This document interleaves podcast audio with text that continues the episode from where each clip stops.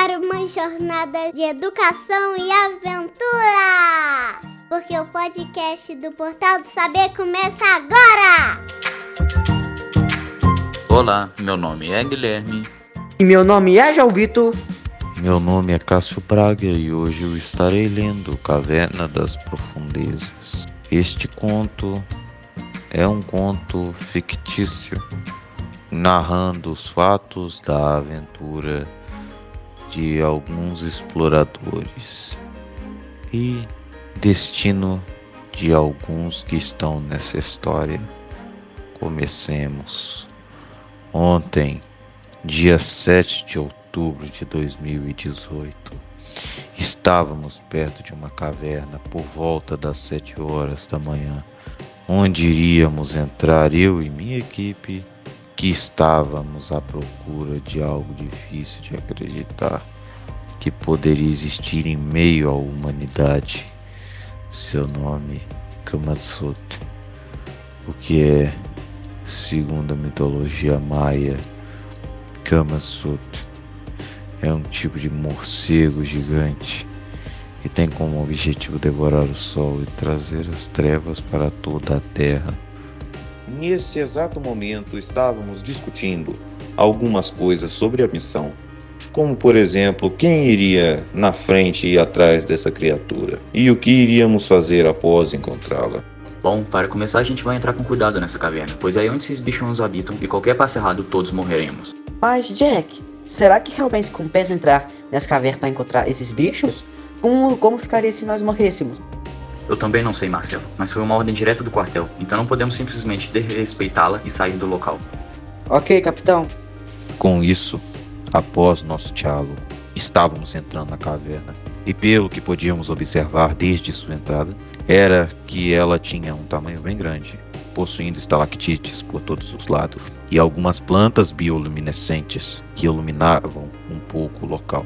Haviam se passado horas desde que eu e minha equipe havíamos entrado na caverna e até um momento estava tudo calmo, mas isso durou por um pouco tempo. Do nada ouvimos alguns barulhos estranhos pelo local e por instinto e medo, um dos meus soldados apontou uma luz para o teto da caverna onde fez com que sombras voassem sobre nós e fossem para o lado da saída da caverna, que não estava tão distante.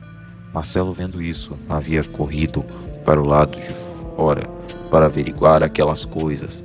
E como todos éramos uma equipe, fomos juntos. E assim que chegamos do lado de fora, pudemos ver que eram vários morcegos que provavelmente se assustaram com a luz da lanterna.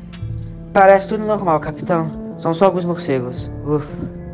Bom, todos para dentro de novo. Iremos voltar para essa expedição. Mas assim que viramos para voltar à caverna e começamos a andar, fomos obrigados a parar com um grito e viramos para o lado. Vimos morcegos voando para todo lado. O que está acontecendo? Por que eles começaram a agir assim? Não sei mas parece que eles estão se juntando. Mas infelizmente, para nossa felicidade ou azar, o que aconteceu em seguida nos chocou bastante. Os morcegos haviam se juntado, formando um único. Só que esse era gigante, tão grande que acabou cobrindo o sol. E isso nos fez perceber que era o que estávamos procurando, o Kamaso. Uh, tudo estava em silêncio, até que Kamasot começou a fazer alguns barulhos estranhos. E, após parar, ele havia avançado em todos nós. Vendo isso, eu mandei todos os se protegerem, mas a equipe parece ter me ignorado e pegaram armas para tentar matá-lo. Entretanto, isso foi um grave erro, pois só o deixou mais furioso e resultante na morte de alguns soldados. Havia se passado um longo tempo após o ataque repentino de os morcegos haviam voltado para a caverna.